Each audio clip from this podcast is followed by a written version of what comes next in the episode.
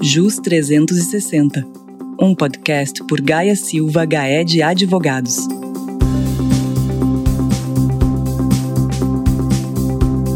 Golpes na internet, você sabe como evitá-los?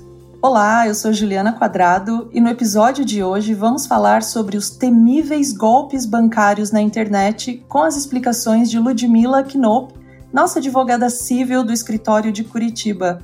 Ludmila, tudo bem com você? Tudo bem, Juliana, e com você. Um prazer poder falar com você sobre esse tema bem interessante e bem atual. Prazer é meu. Eu estou bem, obrigada por perguntar e melhor agora, né, na sua companhia para tratarmos de um assunto que já causou grandes transtornos para milhões de brasileiros. Dados divulgados recentemente pela Federação Brasileira dos Bancos mostram que as tentativas de golpes financeiros subiram de 70% a 80% no período da quarentena, Ludmilla. A gente vê muita gente em casa, né, fazendo todas as suas transações bancárias pelo celular, pelo computador, as pessoas não querem se expor, né? Pegar filas no banco, é, pagar contas, boletos, enfim. Então, uh, diante disso, torna-se ainda mais importante tratarmos do tema e entender como o judiciário brasileiro trata dessas questões relacionadas aos golpes na internet. Perfeitamente, Juliana. Vou começar falando de um golpe que é bem recente que ele nasceu na pandemia, que é o conhecido golpe do motoboy. O que, que acontece nesse golpe? A pessoa recebe a ligação de uma pessoa se identificando como se fosse um empregado do banco, alertando que o seu cartão foi clonado e pedindo para que a pessoa entre em contato com aquele telefone oficial que tem no verso do cartão de crédito. Mas o que ocorre? Quando a pessoa retorna essa ligação, ela não vai falar diretamente com a central do cartão de crédito. Ela vai falar com os fraudadores que fizeram uma retenção da sua linha telefônica e vão pedir para essa pessoa que repasse todos os dados do cartão, os dados pessoais dessa pessoa, senha. E ao final da conversa, eles pedem que a pessoa corte o cartão ao meio, porque ele será bloqueado, e informam que um motoboy vai passar na sua residência para retirar esse cartão. E a partir daí, eles têm tanto o cartão com um chip intacto, porque a orientação é só cortá-lo ao meio, como todos os dados da pessoa e começam a utilizar aquele cartão. Ludmila, estou horrorizada. Esse golpe do motoboy eu não conhecia olha, realmente as pessoas estão, né, os golpistas estão cada vez mais criativos e a gente precisa mesmo ficar atenta a esses golpes, né, a essas novas armadilhas no, no meio digital. Agora, você poderia explicar quais são as principais regras que regulam esse tema, né? Já que a gente está falando de golpe, qual que é o posicionamento do banco, do Código de Defesa do Consumidor? Existe alguma lei que regula esse tema? Muito bem. O que a gente tem que ter em mente primeiro, Juliana, é que a relação estabelecida entre o banco e o correntista e o seu cliente é uma relação de consumo, sim. Então ela é regulada pelas regras do Código de Defesa do Consumidor. O nosso código ele estabelece que o fornecedor, nesse caso o banco, responde de uma forma objetiva. O que, que significa responder de forma objetiva? Responder independentemente de culpa porque esse é o risco do próprio negócio do banco, perante o consumidor, nesse caso o cliente, o correntista, por danos decorrentes da falha da prestação daquele serviço. Essa responsabilidade, ela só vai ser afastada quando o banco comprovar que existe uma culpa exclusiva do correntista ou eventualmente uma culpa exclusiva do terceiro. Essa é a primeira regra. Outra regra bem importante e bem específica a esse tema é a súmula 479 do STJ. Ela estabelece que as instituições financeiras respondem também de forma objetiva pelos danos gerados por um fortuito interno relativo a fraude ou delitos praticados por terceiros no âmbito das operações bancárias. O que é esse fortuito interno? Se, são falhas decorrentes do sistema bancário, da segurança do sistema bancário, segurança do sigilo das informações que o banco trata. Perfeito, Lude. Agora, quando ocorre uma fraude como essas, é, eu gostaria de entender como que essa questão é levada ao judiciário, qual é o posicionamento dos nossos tribunais. Por exemplo, se eu for brigar na justiça por um possível ressarcimento, né? Caí num golpe e agora eu estou brigando com o meu banco porque eu quero ser ressarcida. Como que os tribunais têm se posicionado nesse sentido? Muito bem. Então, tendo como premissa essas regras que eu mencionei anteriormente, o judiciário, via de regra, ele é no sentido de afastar a responsabilidade do banco quando não houver violação ao seu sistema. Então, por exemplo, numa situação em que o consumidor forneceu todos os seus dados, eu tinha, por exemplo, no meu cartão de crédito a senha é, registrada ali numa etiquetinha e tive meu cartão de crédito furtado. Isso é caracterizado como uma culpa exclusiva da vítima e não tem nenhuma interferência e nenhuma responsabilidade por parte do banco. O banco só vai ser responsabilizado quando restar comprovada alguma falha da sua prestação de serviço e do acesso ao seu sistema. Na situação, por exemplo, do boleto fraudado, existe uma nítida falha de sistema do banco, porque eu que contratei o sistema para gerar o boleto, acessei o site correto, coloquei dados corretos no boleto, mas teve uma falha no meio do caminho e o devedor recebeu um boleto alterado. Então, nessa situação, o banco sim é responsabilizado. É importante destacar que o banco responsabilizado é aquele banco responsável pela emissão do boleto e não o banco que recebeu o pagamento, porque muitas vezes o boleto é de um banco X e o pagamento foi realizado no banco Y, mas a falha está na prestação de serviço do banco emitente do boleto. Perfeito? Então, nessa situação, culpa exclusiva do banco e não quer dizer que aquele devedor não tenha que pagar a dívida perante o credor, porque o credor não recebeu, o valor foi destinado a um fraudador. Na situação em que a pessoa tem, por exemplo, a senha anotada no cartão de crédito ou no cartão de débito e teve o seu, seu cartão furtado, isso é muito comum, infelizmente pessoas idosas têm essa prática. Nessa situação, o banco não é responsabilizado, porque isso é culpa exclusiva da vítima. A pessoa assumiu o risco ao deixar a senha anotada no próprio cartão. Claro que nas relações de hoje em dia, nas quais o banco, para saque, por exemplo, exige a biometria, não é tão comum que esse cartão seja utilizado para saque de valores, mas ele pode ser utilizado para compras via débito ou até mesmo para realização de compras pela internet, porque para isso basta a inserção da senha ou dos próprios dados do cartão. Já, Juliana, naqueles casos em que os clientes fornecem para terceiros, seja via site, via WhatsApp, acessando um e-mail, os seus próprios dados, os dados da sua conta e do seu cartão, via de regra, isso também é tido pelo judiciário como culpa exclusiva da vítima, afastando a responsabilidade do banco. Mas isso também não é uma verdade absoluta e não se aplica para todos os casos. Por exemplo, recentemente eu analisei um julgado do Tribunal de Justiça de São Paulo que tratava da questão do golpe do motoboy.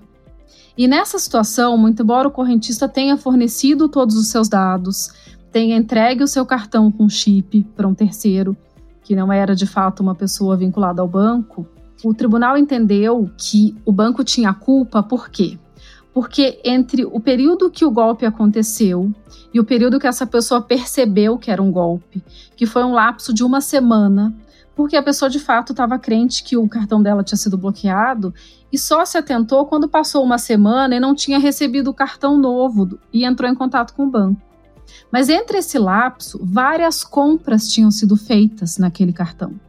Mas compras muito diferentes nada usuais, que não tinham nenhuma relação com as compras que aquele titular daquele cartão geralmente fazia.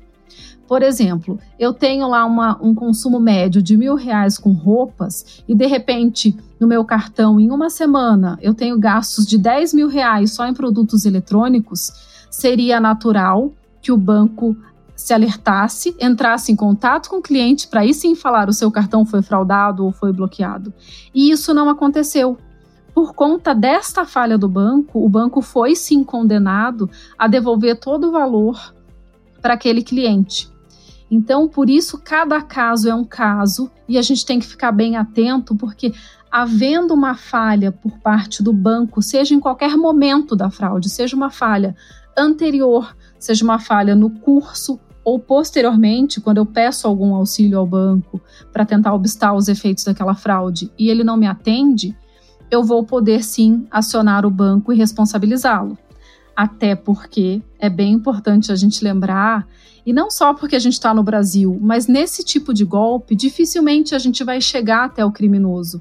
Dificilmente ele vai ser identificado, justamente porque as transações ocorrem no âmbito da internet e a gente não tem controle sobre esse mundo, parece muito maior, inclusive, do que o nosso, que é a internet onde tudo tramita. Com certeza, Ludmila. Agora, com toda a explicação que você deu, né, eu serei sempre responsável, então, se eu cair nesses golpes, né? A responsabilidade da instituição financeira vai ser sempre afastada, é isso?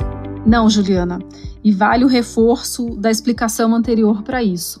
Naquelas situações em que o cliente forneceu seus dados, mas como eu disse, o banco pode ter sido posteriormente acionado para ajudá-lo a obstar que uma determinada transação aconteça. Por exemplo, eu forneci meus dados bancários, a minha senha, como se fosse uma atualização da minha conta corrente.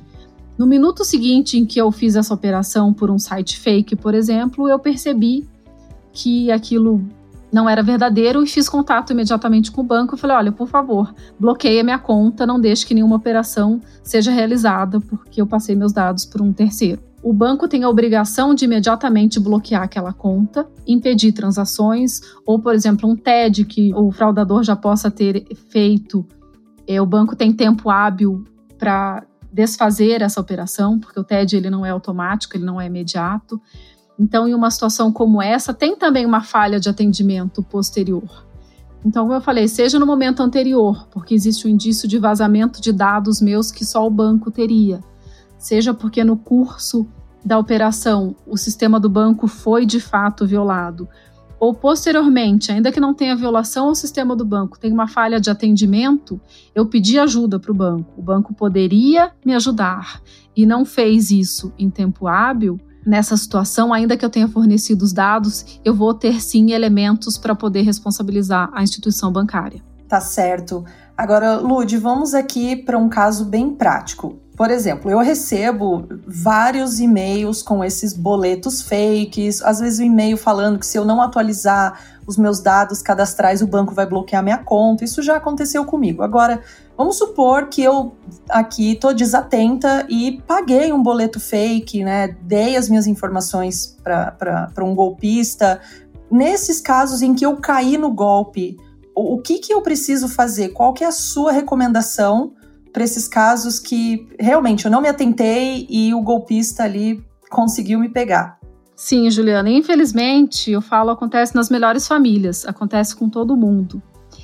A primeira recomendação é ligar para o banco, não é ligar para o advogado. Liga primeiro para o banco, pedindo auxílio ao banco, porque, como eu falei, muitas vezes existem é, atitudes que o banco pode tomar para obstar que aquele dano aconteça, ou pelo menos diminuir aquele dano, talvez uma operação, uma transação já foi efetivada, mas ele pode obstar que novas transações aconteçam. Então, primeiramente, entre em contato com o banco por telefone, que é o contato mais rápido possível. Em seguida, faça um contato, formalize esse contato por e-mail ou por WhatsApp, o WhatsApp do seu gerente, por exemplo, para que também se tenha um registro dessa solicitação feita ao banco. E, muito embora numa relação de consumo o ônus da prova seja sempre do fornecedor, nesse caso o banco é que teria que comprovar que eu não entrei em contato ou que eu não fui cauteloso no momento seguinte, quanto mais elementos, quanto mais prova documental a pessoa tiver, melhor vai ser para eventualmente uma disputa judicial. O ponto seguinte é: caso esse fraudador tenha feito contato com você por WhatsApp, por e-mail, não jogue fora este e-mail, esse WhatsApp, porque isso também é prova de que aquelas transações aconteceram porque você caiu em um golpe. E a terceira sugestão que eu daria é pedir um retorno formal do banco. Então, se eventualmente o banco falar, por exemplo, Juliana, infelizmente eu não consegui obstar essa transação, o tempo que você me ligou para promover isso não foi hábil, peça para que o banco formalize e justifique porque até no momento seguinte, quando você for procurar um advogado para te auxiliar, isso infelizmente acontece. Às vezes os clientes chegam com uma situação ou com documentos que a gente analisa, que a gente infelizmente fala: olha, não temos elementos o suficiente para responsabilizar o banco. Então, o ajuizamento de uma ação judicial para esse ressarcimento seria temerária. Ou temos sim aqui elemento suficiente para buscarmos esse ressarcimento perante o banco. Entendi, Lud. Então eu já anotei aqui as suas dicas caso eu caia num golpe. Agora, eu tenho recebido várias notificações no meu aplicativo do banco uh, sobre um novo sistema de pagamento, né, que inclusive foi regulado pelo Bacen, que é o famoso Pix. É, eu recebo notificações diariamente, né, o banco pedindo para eu me cadastrar, para fazer o meu Pix. A utilização desse sistema poderia influenciar, né, ou ter algum reflexo uh, caso as pessoas sejam vítimas de fraude? Excelente pergunta, Juliana. Até porque todo mundo certamente está recebendo essas notificações que você mencionou. E tem sido comentado, tem notícias na mídia já vinculando o Pix a eventuais golpes bancários. Mas primeiro eu vou explicar rapidamente o que, que é o Pix. O Pix, ele nada mais é do que um novo sistema que permite a realização de transações de pagamento ou de transferência de valores de uma forma imediata, ou seja, diferente do TED do DOC, ele pode ser feito em qualquer dia, não precisa ser dia útil, pode ser feito em feriado, final de semana, em qualquer horário. Então, basicamente isso, uma operação instantânea, feita a qualquer momento. E o Pix, ele não traz nenhum risco maior, ele não traz uma porta de abertura para golpes. Mas na medida em que eu sou vítima de um golpe, por exemplo, que eu atualizei meu token, que eu dei meus dados para um terceiro, no momento imediato que ele acessar minha conta, ele vai conseguir fazer muitas transações em uma velocidade muito rápida e talvez eu não tenha o tempo hábil de ligar ao banco e impedir aquela transação.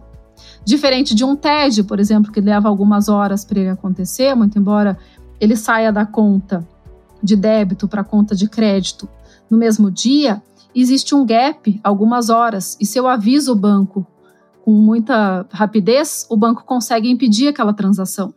Assim como se o fraudador acessar minha conta para pagar um boleto, tem o tempo daquele boleto ser efetivamente pago, da transação ser realizada e o banco também poderia obstar. Então, o cuidado com o Pix é justamente a velocidade com que as operações acontecem ali. Recentemente, a gente teve uma situação com um cliente que nos consultou que justamente recebeu uma ligação, entrou em um site fake, impressionante, porque o site era exatamente igual, idêntico ao do banco. Eu entrei para conferir e de fato não tinha como perceber que se tratava de um site falso. Inseriu todos os dados, mas no final da operação achou um pouco estranho, porque o fraudador falou que ele teria que ficar pelo menos uma hora sem acessar a conta. E aí a pessoa desligou o telefone e imediatamente fez a ligação ao banco. Nesse interim, que foram minutos, eles tinham feito 240 transferências de mil reais na conta via Pix. Mas, felizmente, nesse caso, o banco resolveu ressarcir o nosso cliente pela via administrativa. Mas por quê? Porque existia uma falha do banco. Aquele cliente não tinha autorizado a ferramenta do Pix naquela conta corrente e ela estava autorizada. Então, o que salvou o cliente nessa situação foi a não autorização daquela ferramenta e o banco ter disponibilizado aquilo sem essa autorização. Nossa, Ludmila, 240 transações em questões de minutos. Meu Deus, é muita coisa. Agora, deixa eu ver se eu entendi bem. Não é só a pessoa física, então, que está caindo nesses golpes, é a pessoa jurídica também? Exatamente, Juliana. Inclusive, grande parte das consultas que nós recebemos no escritório decorrente desses golpes são praticados contra pessoas jurídicas.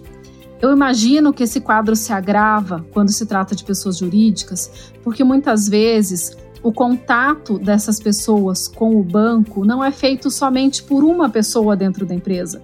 Muitas vezes, dentro do departamento financeiro, existem mais de uma pessoa responsável por aquele contato. Às vezes no banco existe mais de uma pessoa responsável pelo contato com o correntista.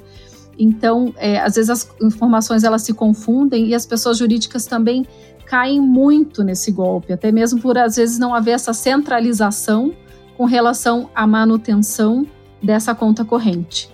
Entendi. Realmente as informações são bem pulverizadas né, dentro de uma empresa, quando a gente observa um departamento financeiro por exemplo, que fica responsável né, por pagar as contas dessa empresa. Agora, Lude, quais são os cuidados, então, que tanto a pessoa física quanto a pessoa jurídica precisa ter para evitar cair nesses golpes? Primeira recomendação que eu daria é ficar atento aos avisos que os próprios bancos disponibilizam nos seus sites em campanhas próprias. Por quê? Como eu falei, o banco muitas vezes está suscetível a essa responsabilização, muitas vezes não, mas via de regra eles investem bastante em segurança e em divulgação de atitudes que os consumidores devem ter para evitar cair nesses golpes. Então a gente ficar bem atento às próprias informações nos sites são bem importantes. Os bancos eles repetem muito que eles nunca pedem aos clientes dados, em especial senha, via e-mail ou por telefone. Eles reforçam também que os clientes sempre acessem o site oficial, nunca acessem links, digitem o site do banco para ter certeza que estão acessando o site oficial do banco. E mediante só promovam é, autorizações de serviços, posteriormente ao ingresso com seus dados, com a sua senha, naquele próprio sistema de internet bank, que é um sistema geralmente bem seguro. As outras dicas que eu daria, então, nunca fornecer né, dados de cartão ou de conta corrente para terceiros. Aquele lembrete da senha no cartão, a gente tem que deixar isso de lado. Destruir o cartão cortando o chip, não basta cortar o cartão ao meio, tem que destruir o chip para que ele fique de fato inativo. Não clicar em links recebidos de alguma forma suspeita ou de qualquer formato, reforçando aquela ideia de digitar o site no qual quer ser acessado. Uma outra dica bem importante para compras pela internet é a utilização daquele cartão virtual. O que, que acontece nesse tipo de operação? você gera através do teu internet bank um número provisório vinculado àquele cartão que você já tem autorizado, faz uma única compra com aqueles dados pela internet, insere os dados e ainda que eventualmente aquele site seja vítima de alguma fraude, seja violado, aquele fraudador não vai conseguir fazer uma segunda compra com aquele número, porque ele não terá mais validade. Então essa eu acho uma dica bem importante. E outra, que você, Juliana, comentou lá no começo da nossa conversa, que é, puxa vida, o banco fica pedindo autorização, me avisando que fez uma operação. Habilitar este aviso, habilitar o recebimento de mensagens é super importante. Porque se o cartão estiver sendo utilizado por terceiro, tivesse sido clonado, você imediatamente vai ter a possibilidade de entrar em contato com o banco. Aí eu reforço aquela máxima de o quanto antes for a sua reação, menor vai ser o dano e talvez você tenha a possibilidade, de fato, de ser ressarcido. Perfeito, Lud. Agora, a última pergunta que eu tenho aqui para encerrar esse tema. É, supondo que eu caia então num golpe é, e agora eu estou brigando judicialmente para que eu seja ressarcida pelo banco, cabe algum outro recurso além de, uma, de um ressarcimento financeiro? Juliana, cabe sim porque muitas vezes essa situação ela extrapola um aborrecimento da vida normal e pode ensejar o pedido de um ressarcimento de dano moral. Mas o pedido de dano moral, a caracterização do dano moral tem tantas peculiaridades, tem tantos meandros aí que a gente já teria tema para um próximo bate-papo, para um próximo podcast. Então, deixando claro que o nosso alerta principal aqui são as situações nas quais a gente pode buscar o ressarcimento material e os alertas para os consumidores para não cair nesses golpes e caso sejam vítimas. A minha principal recomendação é o quanto antes a atitude for tomada, o banco for buscado para te auxiliar e ele te auxiliando, você vai minimizar muito os danos que você pode sofrer. E acho que a prevenção é sempre o melhor caminho. Maravilha, Lud. Quero então agradecer a sua participação aqui no Jus 360, falando um pouquinho mais sobre os golpes na internet. Muito obrigada. Ju, eu que agradeço a oportunidade de falar, como eu disse, de um tema atual, interessante e um alerta que pode ser útil a muitas pessoas. Um abraço a todos. se você quer saber mais sobre esse ou outros temas do universo jurídico, acesse o nosso site gsga.com.br ou o nosso canal no YouTube e o nosso perfil no LinkedIn. Um abraço e até o próximo Jus 360. Jus 360, um podcast por Gaia Silva Gaé de Advogados.